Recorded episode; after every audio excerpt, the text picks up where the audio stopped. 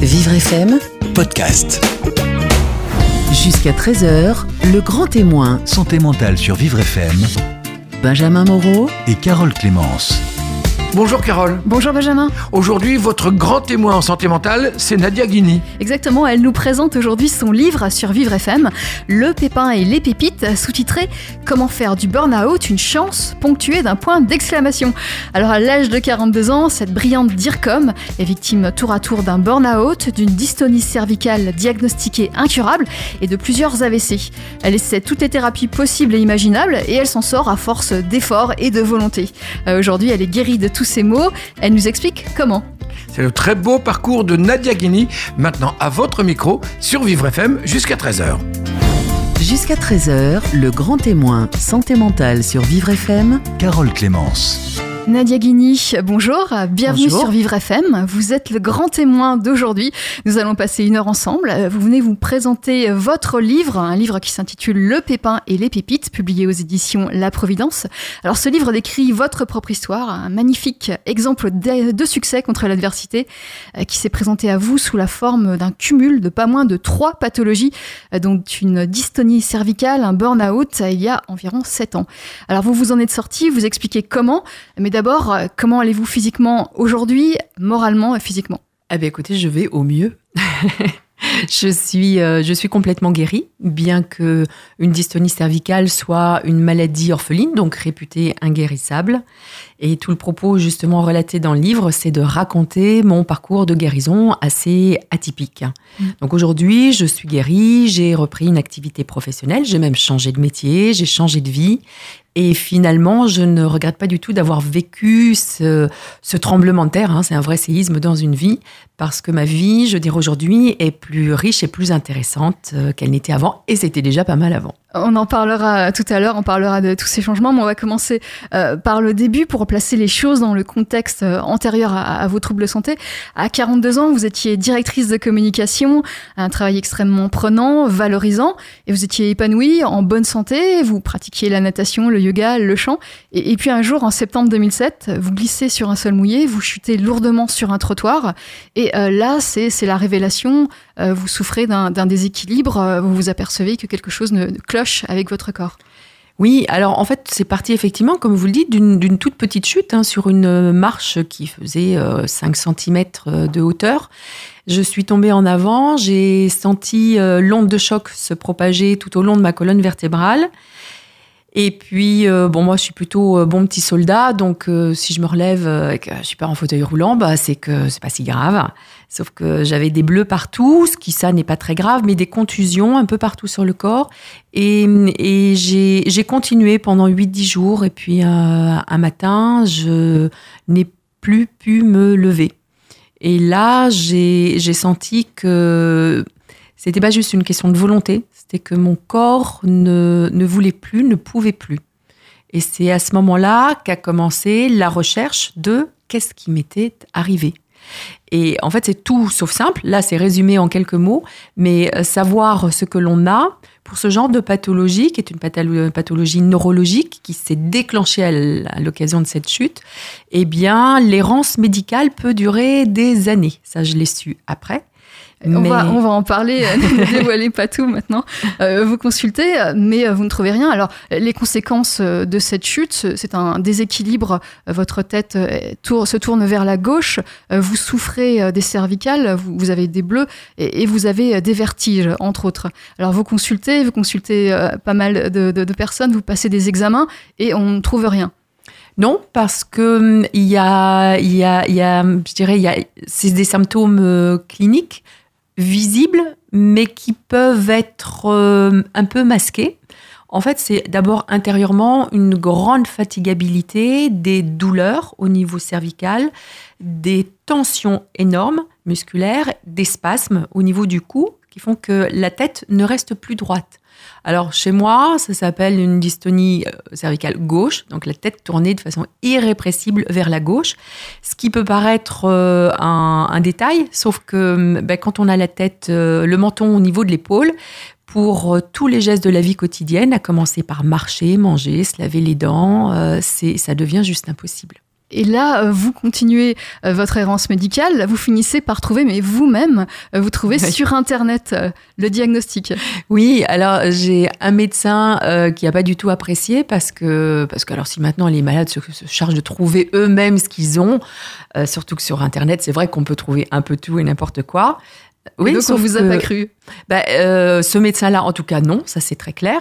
Euh, comment j'ai fait? En fait, euh, je j'ai pris ce qu'on appelle un écorché médical, c'est-à-dire une planche médicale avec les, les- les différentes parties du corps, les muscles.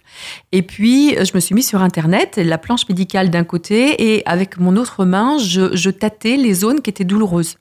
Et donc, je regardais sur l'écorché médical comment s'appelle ce muscle.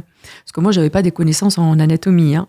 Et donc, euh, en, tapant des mots-clés correspondant aux muscles, et puis euh, en faisant des liens avec les douleurs, eh bien, euh, petit à petit, j'ai- un petit peu resserré la recherche.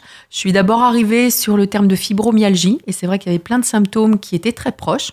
Donc au début, j'ai pensé que c'était ça, et puis il y a une petite voix qui me disait euh, non, c'est pas encore tout à fait ça. Et un jour, je suis tombée sur dystonie cervicale, et euh, j'ai vu des vidéos, et là, pour moi, il n'y avait plus aucun doute, c'était ça.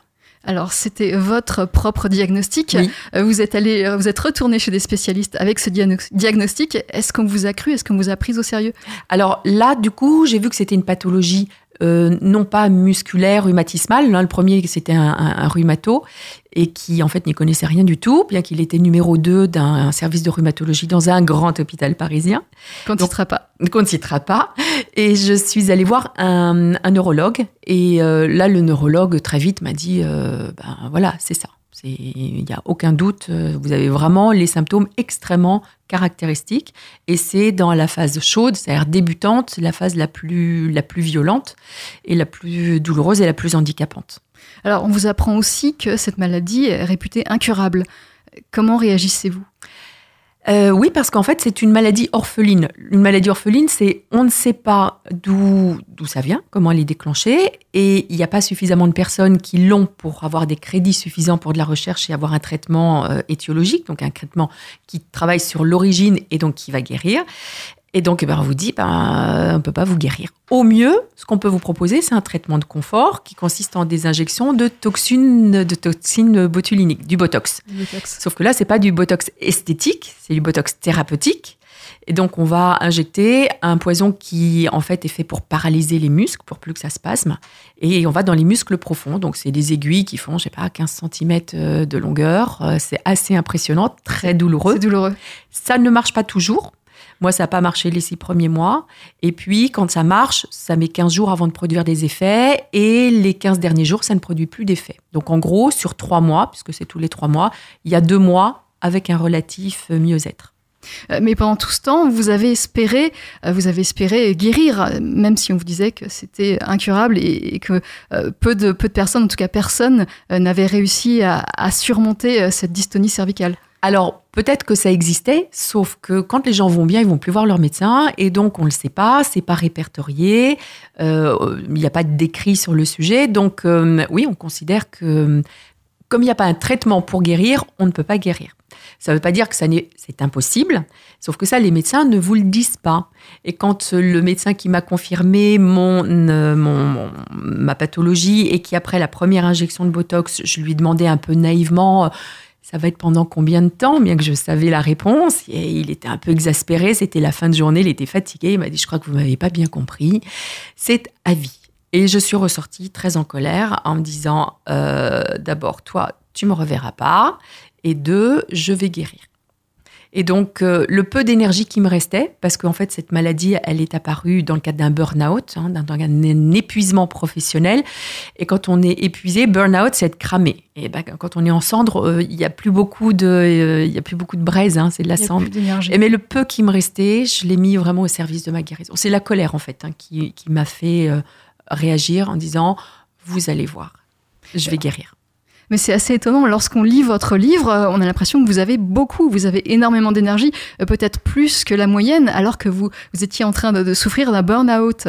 Comment l'expliquez-vous Alors sur le moment, je me l'explique pas. Avec le recul, euh, en fait, c'est quand on me le dit je me rends compte peut-être que j'ai au départ un potentiel d'énergie euh, vitale très élevé et que même quand il y a plus grand chose, c'est peut-être encore au-dessus. Non, c'est pas au-dessus de la moyenne des gens qui vont bien, c'est pas possible. C'est juste que c'est la colère. Et puis, euh, à un moment donné, je me suis dit, vivre comme ça, j'ai pas envie. Euh, j'ai pendant les, mois qui ont suivi, j'ai fait les démarches, j'ai eu ma reconnaissance de travailleur handicapé, et euh, je me suis dit mais je, je je peux pas, je peux pas continuer à vivre comme ça. C'est pas, c'est pas acceptable pour moi. Je suis convaincue que quand il y a un problème, il y a toujours des solutions. Ça, c'est mon postulat de départ. Du coup, ça me rend optimiste. Je ne sais pas quand, je sais pas comment, mais, mais je vais guérir. Ça, ça a vraiment été mon obsession. Est-ce que le, fait de euh, justement d'avoir cette, euh, ce gros combat, cet obstacle énorme en face de vous, est-ce que euh, ça n'a pas aidé finalement à, à, vous guérir de votre burn-out puisqu'il y avait, il y avait quelque chose d'énorme à affronter? Est-ce que ça ne vous a pas justement donné d'énergie alors, le burn-out fait que vous, vous, êtes, vous êtes arrêté parce qu'il y a, y a vous n'en pouvez plus. Quand on a découvert qu'il avait pris cette forme très singulière d'une dystonie cervicale, peut-être que d'autres personnes auraient pu se dire c'est terrible, surtout que ça va être comme ça toute ma vie. Et moi, ça a été heureusement, ça s'arrête. J'en pouvais plus. Et donc, euh, au premier abord, finalement, j'ai presque remercié qui m'arrivait parce que ça me donnait du temps pour lever le pied, pour, pour me reconstruire. J'étais à bout, j'en pouvais plus. Donc ça a été euh, un moyen de, prendre du temps pour moi. Et alors un temps quand même euh, assez long, hein, j'aurais évidemment aimé qu'il soit plus court, mais, mais je crois que dans la vie, euh, on rencontre les, les, obstacles dont on a besoin pour grandir, mm. et que c'était venu pour ça.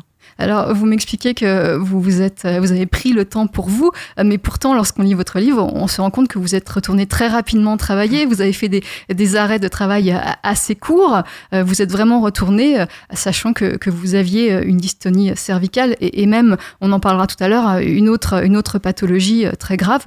Vous êtes retourné travailler. Bah, c'est presque maintenant, quand vous me le dites, hein, que je réalise. Parce que, hum, en fait, dans le contexte, moi, j'étais, euh, en 15 ans, j'avais eu un seul arrêt de travail. Euh, donc, je suis pas du tout quelqu'un à m'écouter. Je suis quelqu'un qui avait une excellente santé, jamais malade, très bonne énergie. Et donc, être arrêté pendant 4 mois, premier arrêt de travail était de 4 mois, c'est, pour moi, c'était déjà, mais c'est énorme. Après, j'ai eu 6 mois en mi-temps thérapeutique. Et euh, donc cette période-là, presque sur un an, c'est déjà énorme pour moi en termes de lever le pied. Alors c'est vrai qu'avec le recul, ça peut paraître euh, très court. Euh, vous aviez un, métier euh, passionnant, un métier très très prenant. Euh, vous étiez directrice de communication. On en parlera peut-être encore tout à l'heure. Restez avec nous sur Vivre FM. On continue de parler du livre autobiographique de Nadia Guigny, Le Pépin et les Pépites aux éditions La Providence.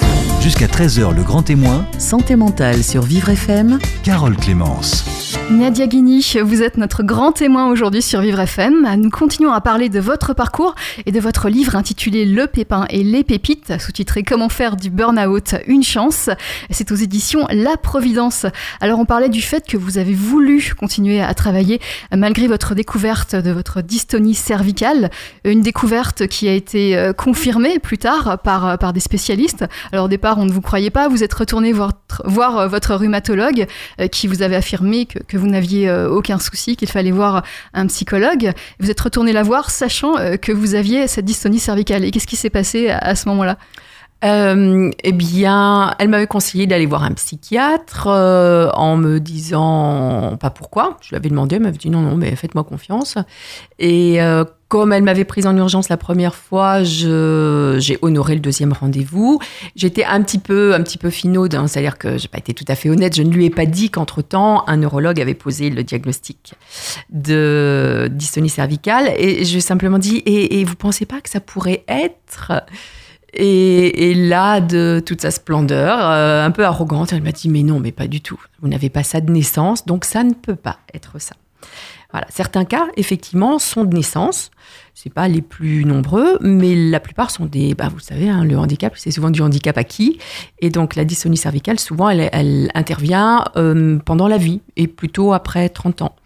Donc voilà, elle n'a pas su reconnaître. Euh, en fait, elle, euh, elle n'appréciait pas que le patient puisse savoir mieux qu'elle.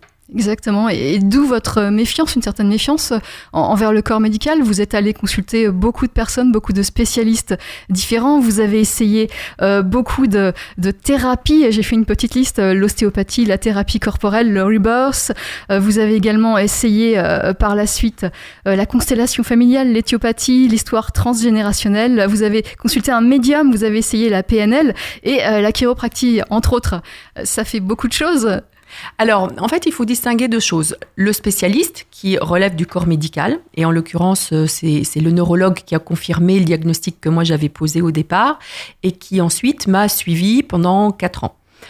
Pas celui qui m'a confirmé, le, puisque lui, j'avais dit euh, qu'il ne me reverrait pas, donc j'en ai choisi ensuite une autre qui, elle, m'a suivi pendant tout le temps.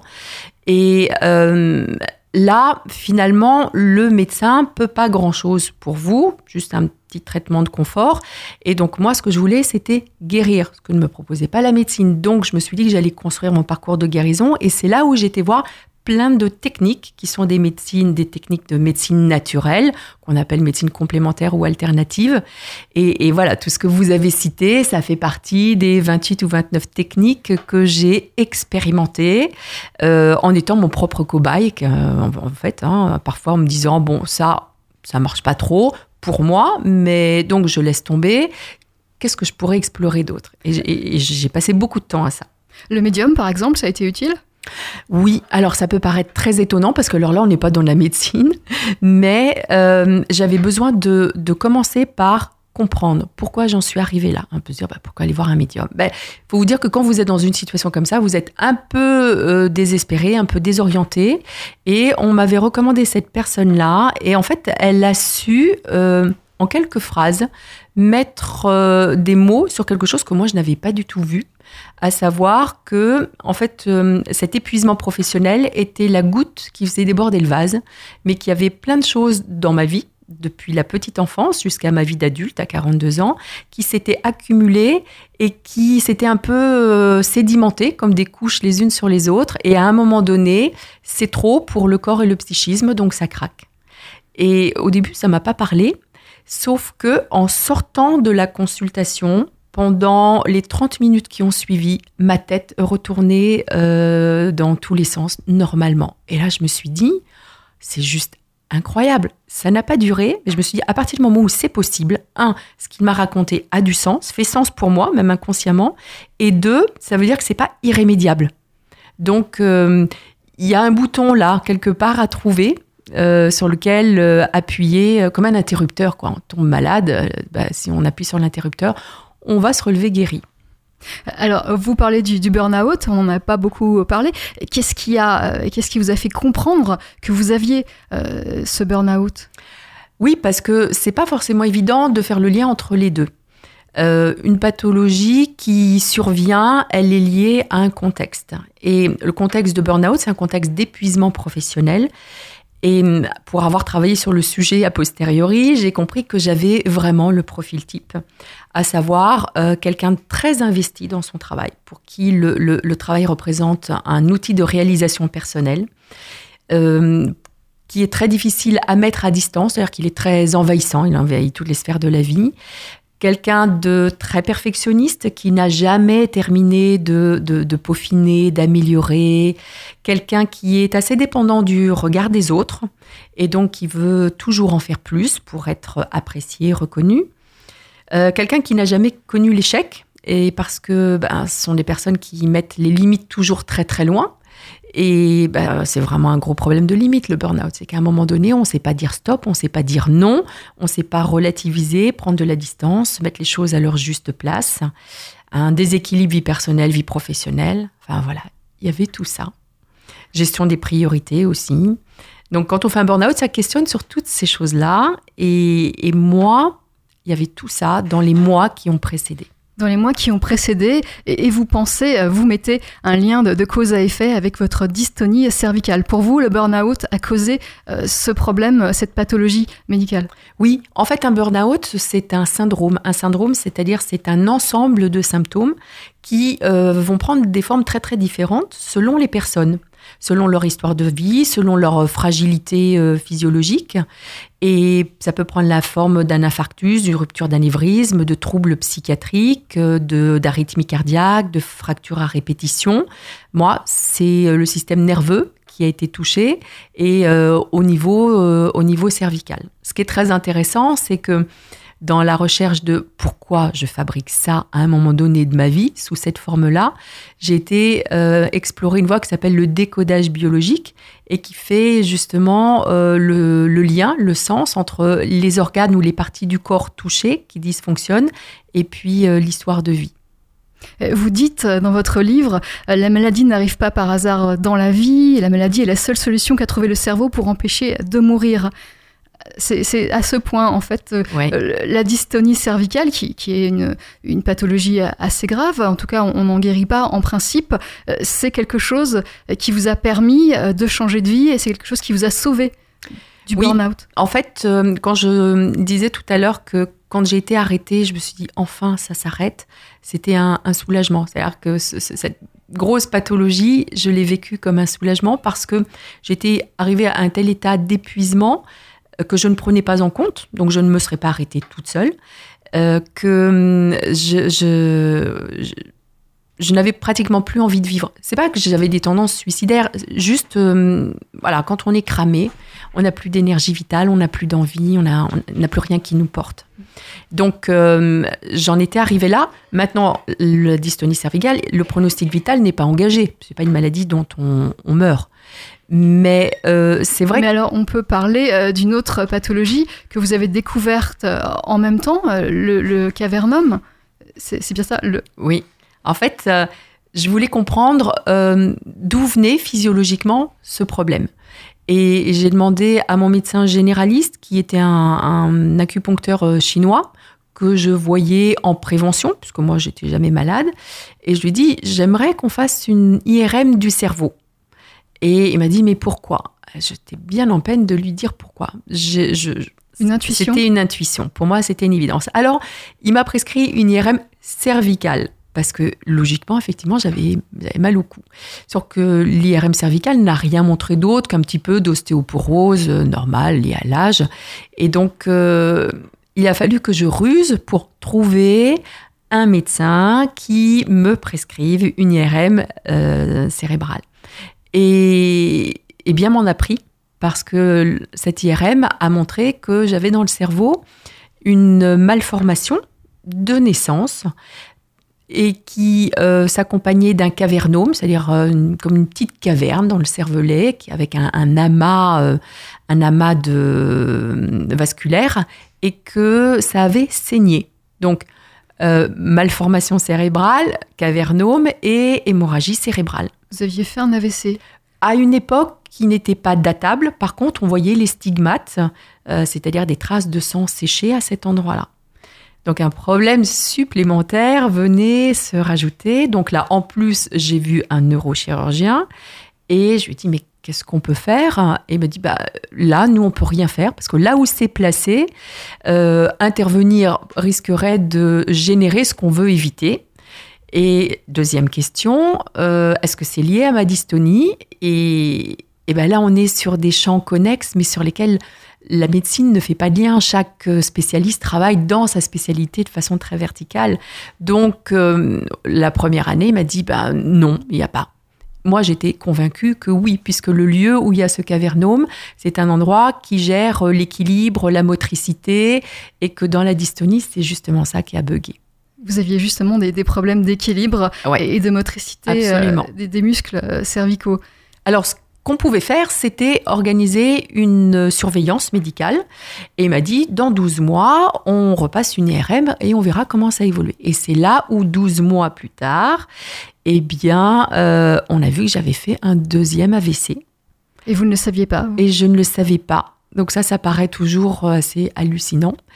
Euh, en fait, j'avais tellement de symptômes par ailleurs que hum, ceux qui y a eu liés à l'AVC sont passés complètement inaperçus, ou en tout cas, je les ai imputés à quelque chose d'autre qui occupait mon esprit. Donc, je me suis pas inquiétée outre mesure, parce que la dystonie cervicale est une pathologie très volatile, c'est-à-dire que dès que ça va mieux à un endroit, ça se débine à un autre endroit, pour faire simple.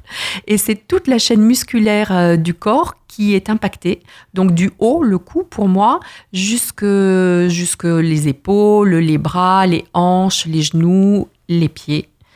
Et donc, euh, ça m'a amené aussi à avoir des entorses, ça marche avec des béquilles. Beaucoup, beaucoup de problèmes. Oui. Est-ce que vous n'avez pas, est-ce qu'on vous a conseillé d'arrêter euh, de travailler, de, de prendre beaucoup de repos? Non, on ne m'a pas conseillé ça. Et j'y ai pas pensé non plus, pour tout dire. Pourtant, vous aviez un, un métier extrêmement euh, fatigant, euh, psychologiquement, nerveusement, euh, physiquement, euh, un métier euh, extrêmement euh, dur, extrêmement chronophage, et, et vous avez poursuivi. Oui, alors le, le cadeau caché de l'histoire, hein, parce que le pépin et les pépites, c'est bien ça, c'est que derrière chaque pépin de vie, il y a, y a un cadeau caché, au moins, euh, c'est que hum, j'ai dû prendre un peu de recul, j'ai plus délégué, donc je pense que pour mes collaborateurs, c'était très bien. J'étais moins sur leur dos, ça leur a laissé plus d'autonomie. Et puis, euh, pendant six mois, j'ai travaillé en mi-temps thérapeutique, donc je me soignais les après-midi et je travaillais le matin. Donc ça me permettait là aussi de continuer à prendre de la distance et de un peu minorer mon investissement professionnel. Euh, Nadia Guigny, vous restez avec nous sur Vivre FM. On continue à parler de votre livre et de votre parcours, euh, juste après une petite pause musicale. Jusqu'à 13h, le grand témoin, Santé mentale sur Vivre FM. Carole Clémence. Le grand témoin aujourd'hui, Nadia Guigny, vient nous présenter son livre Le pépin et les pépites, euh, sous-titré, sous-titré le Comment faire du burn-out une chance, avec un, un point d'exclamation. Alors ce livre, ce livre, c'est son histoire exemplaire puisqu'elle a surmonté avec brio une maladie annoncée incurable, un burn-out et puis une malformation euh, dans le cerveau, une malformation qui lui a causé euh, plusieurs AVC. Alors c'est une histoire qui inspire forcément et qui peut aider beaucoup de gens et c'est pour ça que vous êtes là, euh, derrière ce micro, Nadia Guigny. Vous êtes devenu coach pour faire profiter les autres de votre expérience. Alors, on va expliquer le sous-titre de votre, de votre livre, Comment faire du burn-out une chance, avec un point d'exclamation. Vous pensez que c'est possible pour tout à chacun? Oui, absolument. Euh, ça se veut pas du tout provocateur comme sous-titre, même si ça peut le, le sembler. En fait, euh, un burn-out, ça vient nous dire quelque chose. Une maladie en général vient nous dire quelque chose. C'est une façon, euh, c'est la seule façon que le corps a trouvé pour nous alerter d'un dysfonctionnement dans notre vie. Et donc, la première étape, ça consiste à comprendre. C'est-à-dire euh, pourquoi, à ce moment de ma vie, je déclenche, je fabrique. Moi, j'utilise assez facilement le terme de fabriquer, même pour une maladie. Euh, je, pense qu'on a vraiment sa grande part de responsabilité. Pourquoi je fabrique ça? Quel sens ça a? Et euh, ensuite, comment me guérir pour retrouver la santé? Et qu'est-ce que je peux changer dans ma vie de façon à ce qui a généré ça disparaisse? Et que je retrouve de la sérénité, du plaisir, de l'énergie, de la santé. Alors, ce que vous avez fait, vous, c'est euh, vous êtes retourné au travail, mais vous avez euh, cessé justement progressivement euh, cette activité professionnelle de directrice de communication. Absolument, euh, je faisais ça depuis 22 ans, donc c'est quand même une bonne tranche de vie. Ça commençait à devenir répétitif et je m'étais formée au métier de coach des années auparavant, 8 ans, euh, 9 ans auparavant. Et je n'avais pas vraiment eu le courage de lâcher la proie pour l'ombre. Je faisais un métier où j'étais experte, où j'étais reconnue, où j'avais d'excellents résultats, où j'avais une bonne équipe, où j'avais des vous étiez moyens. à la tête d'une équipe. Et, Oui. Et vous, étiez- ça marchait bien. Et ça marchait bien, et les résultats étaient là et, et étaient euh, reconnus. Donc c'est difficile de décider de lâcher ça pour commencer un métier à zéro, où on n'a pas d'expertise, où on, où on change généralement de statut, hein, c'est-à-dire on passe de salarié à indépendant. Euh, honnêtement, j'ai pas eu le courage. Donc, euh, quelque part, euh, la vie m'a envoyé ça pour qu'à un moment donné, je me dise de, de toute façon, là, j'ai plus rien à perdre. Parce que quand j'ai su que j'avais cette maladie, enfin cette malformation cérébrale, que j'en étais à mon deuxième AVC et que ça pouvait se reproduire à n'importe quel moment dans ma vie, je me suis dit, au pire, le scénario du pire, c'est demain, je meurs et, et, je meurs en ayant eu peur de me lancer faire cet autre métier. Donc ça, c'était pas jouable pour moi. Donc je me suis dit, j'ai pas grand chose à perdre finalement. Donc vous avez cessé cette activité, mais on vous a aidé à la cesser, à la cesser puisque on vous a un petit peu poussé vers la porte quand même. Non, c'est moi qui ai décidé. C'est moi qui ai décidé de, partir. C'est moi qui ai décidé de négocier mon départ. Et, je l'ai fait après la découverte du deuxième AVC. C'est vraiment ça qui a été l'élément déclencheur. On vous a, est-ce qu'on vous traitait différemment euh, au sein de, votre équipe, au sein de, votre entreprise? Lorsque vous êtes revenu, vous aviez euh, une souffrance physique euh, qui, était même visible avec cette tête tournée à gauche, ce corps affaibli. Est-ce qu'on vous traitait différemment? Alors, est-ce qu'on me traitait différemment? Euh, D'un point de vue personnel, non. Simplement, euh, on, m'a fait changer de place dans l'entreprise, c'est-à-dire que je suis descendue d'un cran, ou alors on a mis quelqu'un au-dessus de moi, ce qui revient à la même chose, en asséchant le contenu managérial de mon poste. Bref, j'avais bien compris que euh, en restant, je ne pourrais plus occuper la même fonction, même si je gardais le même titre. Est-ce que vous pensez que c'était une question d'image? Votre image avait évolué? Ou bien est-ce que c'est parce que vous étiez plus fatigué et moins apte à, travailler, euh, moins, moins capable professionnellement? Je pense que c'était ni l'un ni l'autre, qu'il y avait d'autres enjeux qui se jouaient euh, à ce moment-là en termes de réorganisation et, et donc, euh, je faisais un peu les frais de, ça. Donc, finalement, ça m'a plutôt servi, puisque ça m'a permis de dire, dans ces conditions-là, euh, disons que c'était une, raison supplémentaire pour, euh, pour partir. Et donc ce départ, ce départ c'était il y a sept ans à peu près? C'était début 2009 début 2009. Et puis vous avez, euh, vous avez entamé votre formation, vous l'aviez déjà commencé, euh, vous avez terminé votre formation pour être coach, pour aider les autres. Euh, vous aidez les autres depuis, depuis plusieurs années. Est-ce que votre, votre parcours est applicable à tout le monde? Puisqu'on a bien compris que vous avez quand même des capacités un petit peu supérieures à la moyenne, vous avez une énergie assez exceptionnelle et puis un optimisme, vous n'avez jamais baissé les bras? C'est vrai. Et je suis une vraie apôtre de l'optimisme. je, crois que c'est un élément euh, dans la force mentale qui est euh, très très important. Ça a été très important pour vous, mais est-ce que vous pensez que c'est applicable à tout le monde, que tout le monde peut avoir euh, cet optimiste, cette foi en sa guérison? Alors, je le crois volontiers. Pourquoi? Parce que euh, l'optimisme, en gros, aujourd'hui, c'est un, vrai sujet. Hein, euh, l'optimisme, il y a beaucoup de conférences, beaucoup de recherches avec les neurosciences, beaucoup de livres sur le sujet, et on sait qu'il y a une part héréditaire, génétique, qui est de 25%. Donc, l'optimisme, en gros, c'est comme un muscle. Euh, et donc, ça se travaille. Et évidemment, ça va pas se travailler tout seul. Hein. C'est comme euh, faire des haltères. Euh, c'est pas en les regardant que ça va vous faire des beaux muscles. Donc, euh, il y, a, y, a, y, a, des techniques, il y a une posture à développer, à mettre en place. Et ça, c'est quelque chose que je peux transmettre dans le coaching, effectivement. Par exemple, qu'est-ce que vous apprenez aux personnes que vous coachez pour être optimiste, pour rester optimiste?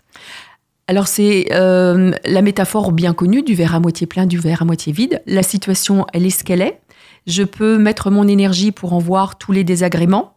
Et là, je suis dans la plainte et je vais dans la victimisation. Je me donne peu de chance de m'en sortir et en plus, je deviens une plaie pour tous les gens autour de moi.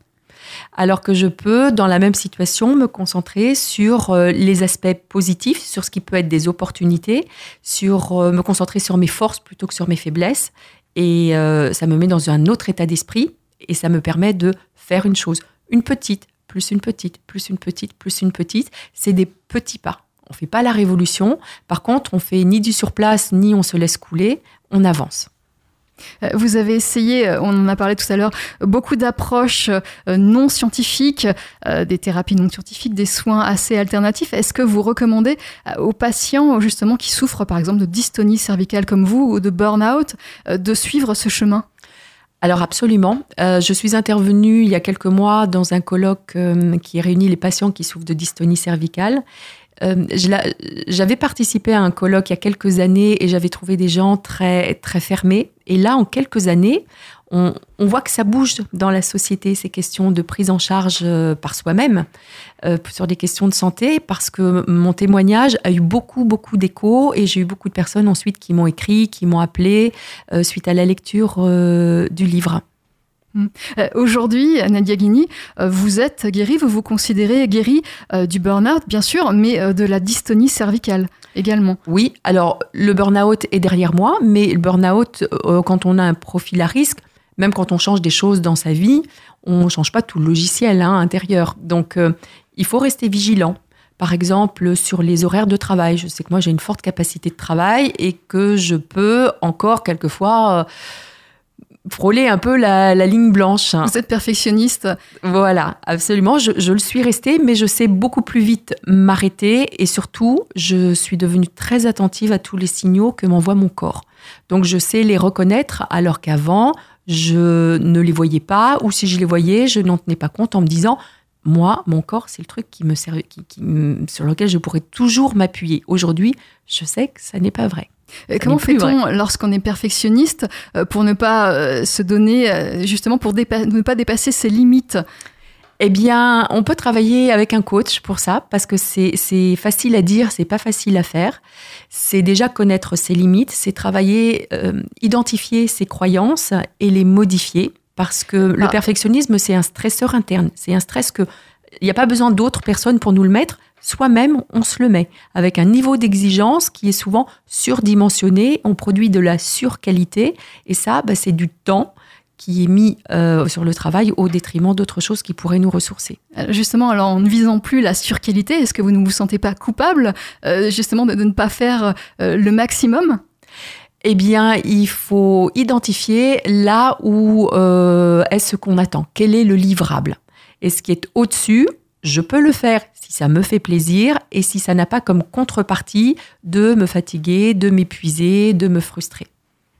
Alors la maladie, la dystonie cervicale, euh, on vous l'avait annoncé incurable. Vous vous êtes guéri, vous vous estimez guéri aujourd'hui, euh, trois ans après, euh, après les- les- la découverte euh, de la dystonie cervicale. Oui.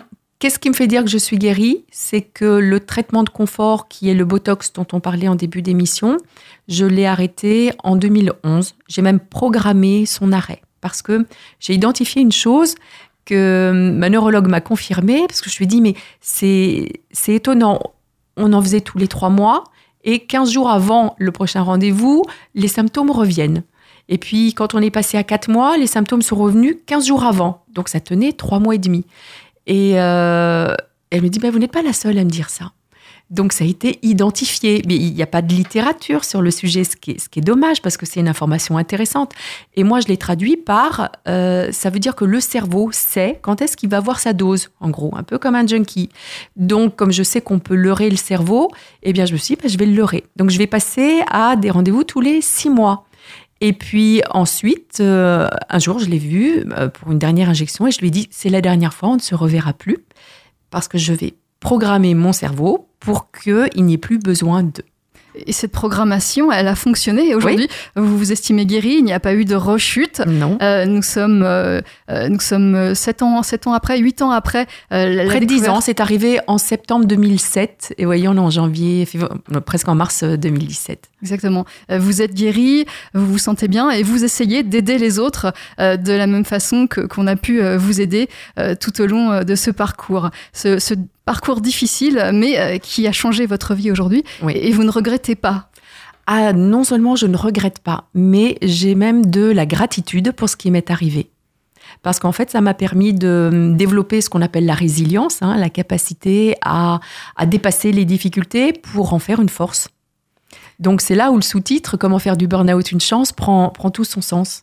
Et également le pépin et les pépites. Le pépin étant le, le problème de santé et les pépites, euh, tout ce que vous avez pu euh, retirer euh, de ce burn-out et de cette Oui. dystonie cervicale. Absolument. C'est une nouvelle façon de voir les choses et la vie. C'est un nouveau métier, un nouveau statut. Aujourd'hui, je suis plus salariée, je suis indépendante. C'est l'écriture d'un livre et qui est une aventure puisqu'aujourd'hui, je fais des interviews, je fais des conférences, je fais des dédicaces, des salons. Et, et donc, c'est euh, un pan auquel j'aurais jamais euh, imaginé accéder, qui s'est ouvert. Et c'est passionnant. C'est une belle reconversion professionnelle. Nadia Guigny, merci euh, beaucoup d'être venue témoigner sur l'antenne de Vivre FM. Vous étiez le grand témoin. Alors je rappelle le titre de votre livre, Le pépin et les pépites, euh, sous-titré Comment faire du burn-out une chance. Et c'est publié aux éditions La Providence. Merci. Merci.